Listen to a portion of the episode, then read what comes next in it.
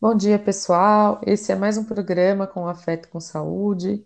Hoje estou aqui com as minhas queridas colegas psicólogas Marcela Saad e Laura Lima, e estamos aqui é, para ter uma conversa hoje sobre o suicídio, que é o tema da campanha Setembro Amarelo. É, essa campanha ela foi criada no Brasil em 2015, é, devido ao Dia Mundial de Prevenção ao Suicídio, que acontece no dia 10 de setembro. Então, é, hoje a gente vai ter um bate-papo aqui sobre esse tema, que é um tanto tabu, mas é um tema que é importante da gente conversar. É, a gente sabe que as pessoas fogem né, dessa questão, é assim, um tema muito delicado, mas é, quanto mais as pessoas deixam de falar de certas coisas, às vezes elas acabam sofrendo mais sozinhas. Então, só para situar um pouco, no Brasil, a gente tem tido por volta de 13 mil mortes por ano por conta do suicídio e um milhão no mundo. E é também a segunda principal causa de morte de jovens entre 15 e 19 anos. A gente vai falar então um pouquinho sobre o tema, né? Sobre pensando assim que é falar sobre suicídio é falar sobre a vida, é falar sobre saúde, como está a saúde, como está o bem-estar, né? e como cuidar dela. Então, vamos enveredar aí por esse tema hoje. Marcela, Ana, como é que vocês estão? Bom dia. Bom dia, querida. Tudo bem? Por aqui tá tudo ótimo. Bom dia, Yara. Bom dia, Ana. Por aqui tudo bem também. E aí, o que, que vocês têm para para comentar sobre essa temática, o que vocês vêm pensando aí, depois de já faz alguns anos, né, que vamos tendo essa campanha do Setembro Amarelo. O que vocês acham desses dados aí um tanto alarmantes, né, entre os jovens de 15 a 29 anos? Então, eu queria começar talvez definindo um pouco, né, o que, que é suicídio. Eu acho que a gente pode pensar em suicídio de pelo menos duas formas, né? Eu acho que existe um suicídio, que eu sei que é o que a gente não está preparada para tratar hoje, que são os nossos pequenos atos contra a gente mesmo, contra a nossa saúde mental, né? E num segundo momento, a definição, né, que a gente tem aí do Ministério da Saúde, da OMS, é que o suicídio é um fenômeno muito complexo, né? Ele atinge pessoas de todas as idades, classes sociais, orientações sexuais, identidades de gênero, né, pessoas com deficiência. Então, eu acho que é importante a gente desmistificar um pouco que atentar contra a própria vida, né, e algumas pessoas efetivamente conseguem é, perder a vida por conta disso, ela vai acontecer e pode acontecer em qualquer momento da nossa vida, tá? É muito importante, na minha opinião, a gente deixar isso claro, porque as pessoas às vezes entendem que o suicídio ele é caracterizado por uma única fase ou por um único momento do desenvolvimento, né? E não é. Quando a gente pega essa estatística que, que a Yara acabou de falar para a gente, do que, que a gente está lidando, né? Com a adolescência e com o adulto jovem. Talvez essas sejam as fases mais afetadas de uma forma direta, primeiro porque são esses suicídios que a gente uh, vê as cartas, vê uma parada da vida, e às vezes talvez uma forma mais é, violenta, né, ou mais característica. Então, infelizmente, as pessoas que estão num processo de desenvolver a sua identidade, de fazer escolhas. Então, é, uma, é um momento da nossa vida em que a gente está é, se definindo, né? Então, essas questões, como eu falei, né, um pouquinho da definição, questões de gênero que começam a aparecer, as nossas escolhas profissionais que vão determinar a nossa vida futura, né, o desenvolvimento das nossas relações, e muitas das vezes, pelo menos o que eu vejo no meu consultório, não sei como é que vocês veem isso no trabalho de vocês, estão muito ligadas a ausências, né, a ausência de parceiros, a ausência de um trabalho, né, uma desmotivação. É como se, uma, se essa pessoa olhasse para a própria vida e para a vida de uma forma geral como alguma coisa que não tem sentido. Né? Então, eu não sei o que eu estou fazendo aqui, eu não sei porque eu estou aqui, e muitas das vezes o que eu vejo nessa faixa etária e área que você está colocando, né, que infelizmente são as estatísticas, pessoas que não, não têm um, uma fé, uma crença nelas mesmas. Então, o momento que elas estão passando é como se fosse uma definição eterna dessa vida. Então, não é que hoje eu não tenho um parceiro, eu não vou ter um parceiro nunca. Não é hoje que eu estou em dúvida com as minhas orientações sexuais, né? As minhas identidades de gênero. É para sempre. E aí o que eu percebo que nesse sentido as pessoas também vão convivendo com os preconceitos, com os estigmas. Eu atendi uma, uma pessoa, por exemplo, que quem se suicidou foi o irmão né, e se suicidou porque ele achava, segundo a carta, né, que ele deixou, ele justificou esse ato porque ele era homossexual e os pais eram homofóbicos. Então, acho que é importante a gente criar espaços, principalmente nessa fase, né? Não só psicólogos, pessoas que trabalham na saúde mental, mas de uma forma geral, os profissionais da saúde, os profissionais da educação, para acolher essas diferenças, né? E ajudar as pessoas a lidarem com isso e na forma que elas conseguem trabalhar sobre essa questão. Não sei se vocês têm alguma experiência sobre isso, né? Mas eu vejo que a falta de esperança na vida, né, e um sofrimento, uma, uma falta de harmonia na existência, acabam sendo fatores importantes para as pessoas tomarem essa decisão de acabar com a própria vida, né? É, acho que, na verdade, é, o que eu estava pensando aqui com a sua fala é que realmente são muitos fatores, né, que aumentam o risco e que podem intensificar, inclusive os transtornos psiquiátricos e esse aspecto social, cultural, ambiental, suporte familiar, né.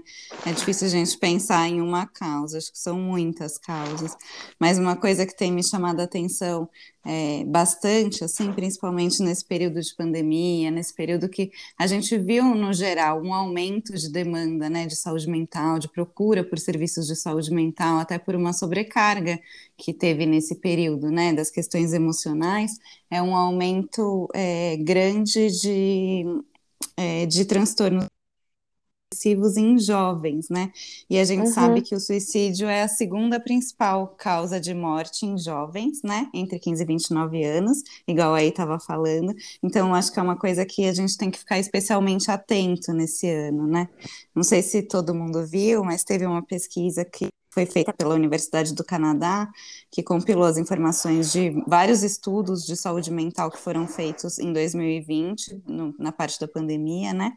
E aí perceberam que o percentual de jovens ansiosos saltou de 11% antes da pandemia para 25% agora.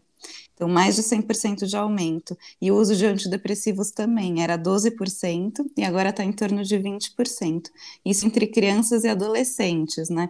Então, acho que o que a gente está vendo nesse período é um risco maior, né? De todos os transtornos psiquiátricos, dos, do, do adoecimento, né? Dessa parte de saúde emocional. E aí, com isso, a gente tem que ter uma campanha com um enfoque ainda maior esse ano.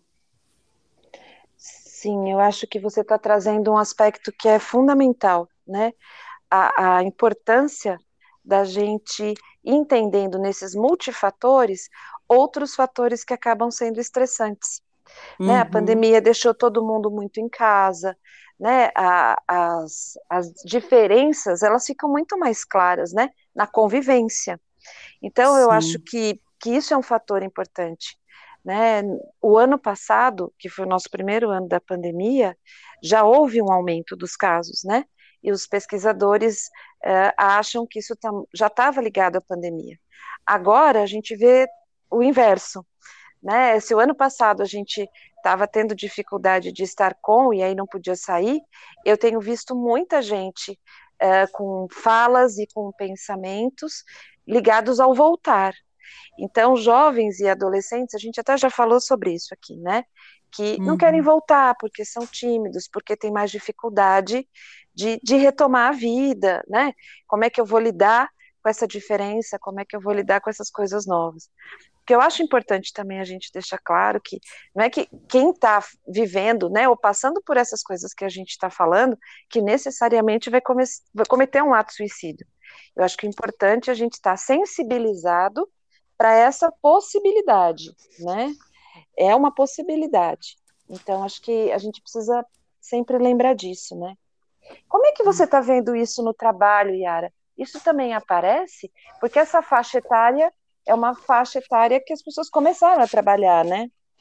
Oi, Ana, especificamente dessa faixa etária, eu não vou saber te dizer, mas a questão do que me chama a atenção, que você tinha falado, inclusive, e que a gente está vivenciando muito no país nesse momento, é a questão do desemprego, né?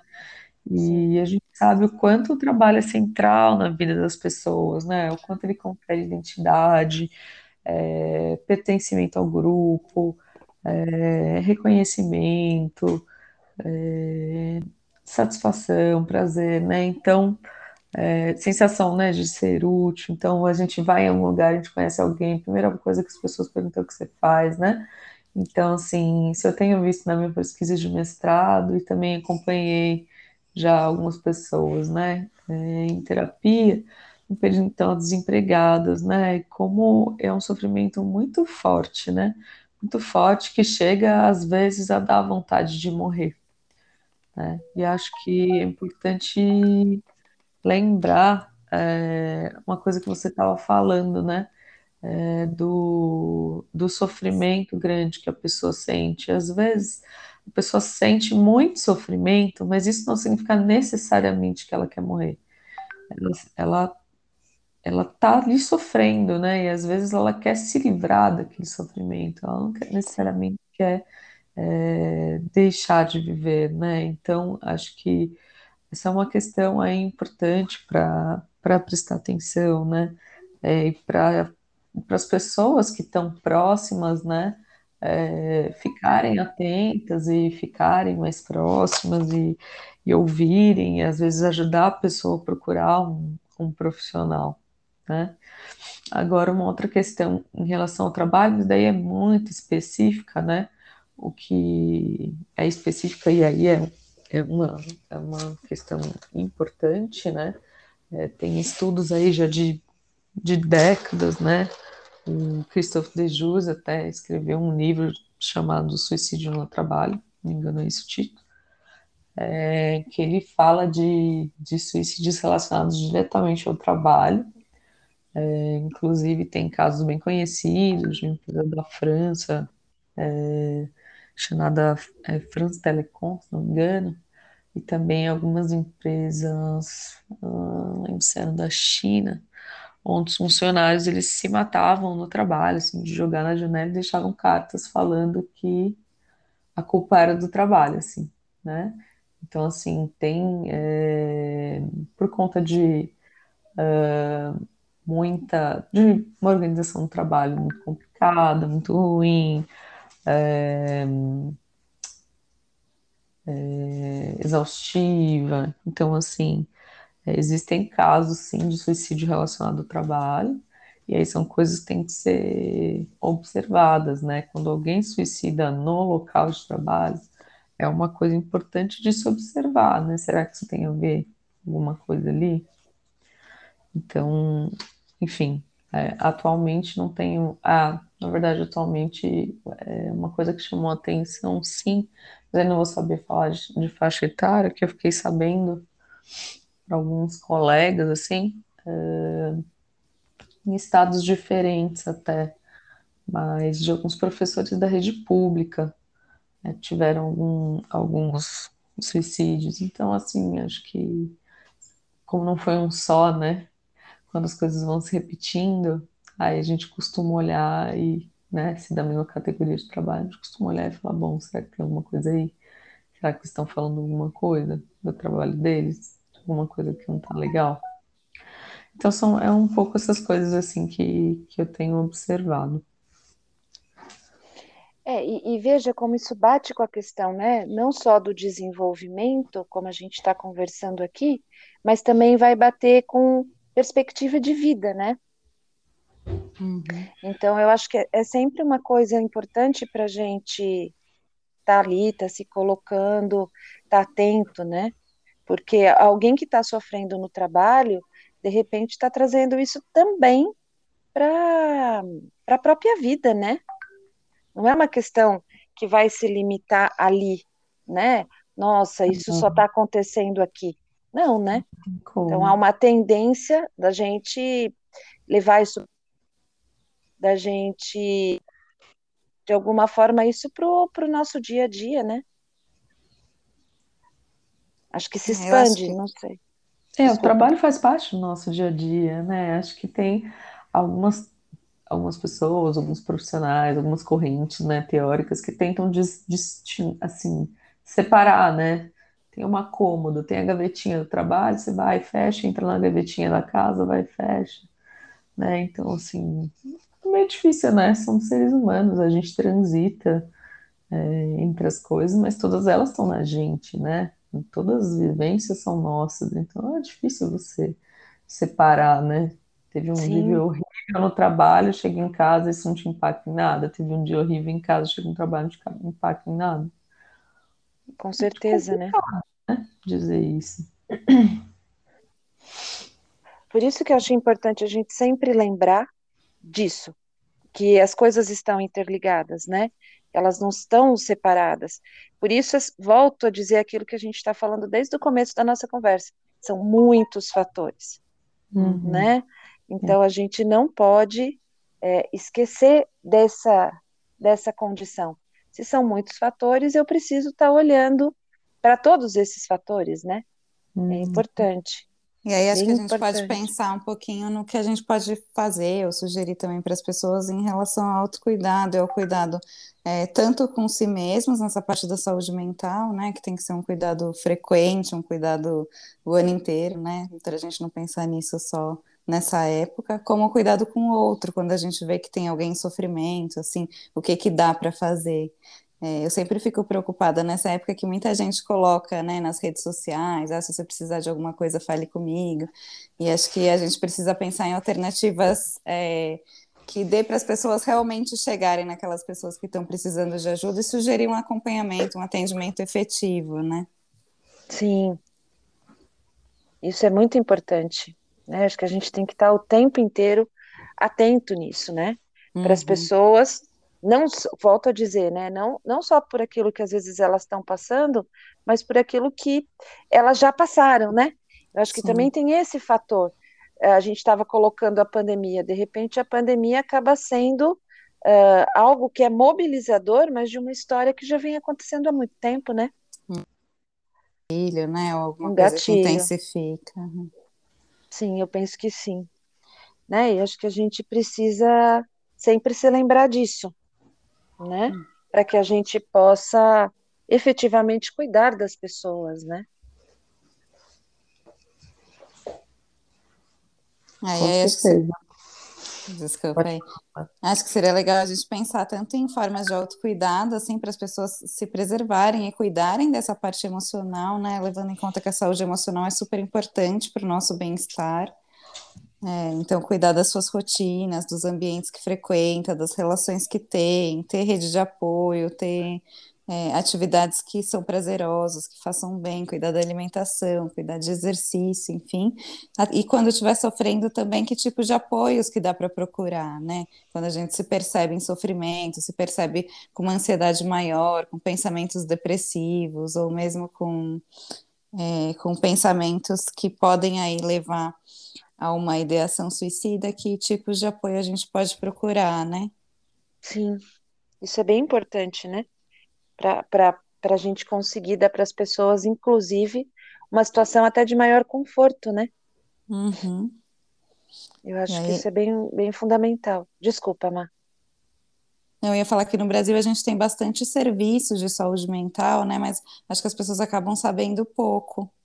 É, não sei se vocês querem falar, tem um mapa da saúde mental que dá para acessar para saber quais são os serviços que tem disponíveis na sua cidade, na sua região, que é um site mapasaudemental.com.br. Lá eles têm atendimento online gratuito para todos os públicos e também é, indicam locais possíveis. Aí tem os CAPs, que são serviços Centros de Atenção Psicossocial, que são portas abertas, tem em todas as cidades, faz parte do SUS, né? Da Rede de Atenção de Saúde Mental, que a gente pode procurar também quando precisar de ajuda. As unidades é, de pronto atendimento, as unidades básicas de saúde, e também que faz um trabalho super importante, tem o CVV. Não sei se alguém quer falar do CVV. Tem? É, eu parte Desculpa, pode, pode falar. falar. Pode falar. Então, particularmente aqui na cidade de Sorocaba, né, que eu moro aqui, uh, a gente vem muitas vezes, né, é, eu já participei, já estive com eles, né, em alguns momentos, podendo falar, podendo estar tá junto, né, nessas situações, e o que eu vejo que é importante, que o trabalho que eles fazem é um trabalho eles estão sempre disponíveis, né? Eles estão sempre ali perto das pessoas. Acho que é um trabalho muito sério. Então uhum. seria importante também que as pessoas, né, que, que têm uma ideia, que estão sentindo esse tipo de desconforto, que elas também pudessem entrar em contato, conhecer, né, e, e trabalhar é, consigo mesmas nessas nessas possibilidades, né? Eu acho bem interessante o trabalho que eles fazem. É, o CVV, para quem não conhece, né, é um serviço que existe, nem sei desde quando, há muitas décadas aí, é o Centro de Valorização da Vida, é um serviço voluntário, é uma linha de atendimento, número 188, que é gratuita, está disponível para o Brasil inteiro, se não me engano, 24 horas, e são voluntários que estão dispostos a, a conversar com pessoas que tiverem tendo algum tipo de sofrimento, precisarem conversar um pouquinho. Né? E agora, há alguns anos também estão com atendimento online, né, pelo site cvv.org.br. A gente vai colocar, vai escrever aqui no, no podcast esses contatos que a gente está colocando. E, se não me engano, eles têm esse, esse contato também por e-mail e por chat pelo site. E é isso. Vocês querem passar mais algum algum contato? Vamos aqui encerrando o programa de hoje. Gostariam de falar mais alguma coisa? Olha, eu acho importante também a gente lembrar né, das, uh, das escolas que, que tem, né, as, as faculdades, a própria PUC tem um, um, serviço que pode ajudar as pessoas nesse momento da vida. Então, acho que existem muitas oportunidades para a pessoa pedir ajuda né? E acho que é muito importante a gente lembrar que pedir ajuda é, não é uma coisa. A gente escuta muito isso também no consultório, né? Ah, eu vou pedir ajuda, então eu sou uma pessoa fraca, eu sou uma pessoa que, que não consegue dar conta da própria vida. Não, não é verdade, né? Pedir ajuda, muitas das vezes, é o inverso. É você ser forte, é você conseguir estabelecer né, para você mesmo e, e, e para as pessoas, enfim, com as quais você está convivendo, essa possibilidade, né? Então, olha, eu posso ter é, força o suficiente para conseguir sair, né, é, dessas situações. Então, acho que é muito importante lembrar disso, né? É, que as pessoas podem procurar, devem procurar, e isto é uma pessoa forte, né? Não é uma pessoa fraca como a gente escuta por aí, né? É, acho que pensar que o adoecimento emocional é uma doença, né? Como qualquer outra, sim. e requer um tratamento, né? Colocar um pouco essas barreiras de lado, que são mais preconceitos. Se a gente está adoecido emocionalmente, sim, a gente precisa de um tratamento e todo mundo merece, né? Poder se sentir bem, poder é, ter uma qualidade de vida boa, e para isso, às vezes, a gente vai precisar recorrer à ajuda, né? Sim, eu acho que é importante mesmo a gente sempre estar tá atento com, com essa possibilidade, né? Lembrar disso, né? Uhum. Uhum. Bom, pessoal, é isso. Vamos encerrando mais um programa de hoje. Agradeço você, Marcela, Ana Laura, pela companhia gostosa de sempre e aos nossos ouvintes. Agradeço também por terem nos acompanhado. Estamos sempre aí dispostos, caso vocês queiram mandar perguntas, questionamentos, sugestões, críticas, é, sugestões de novos temas para os nossos próximos programas. E nos vemos daqui 15 dias. Um abraço. Outro, gente. Obrigada. Obrigada. Tchau, tchau.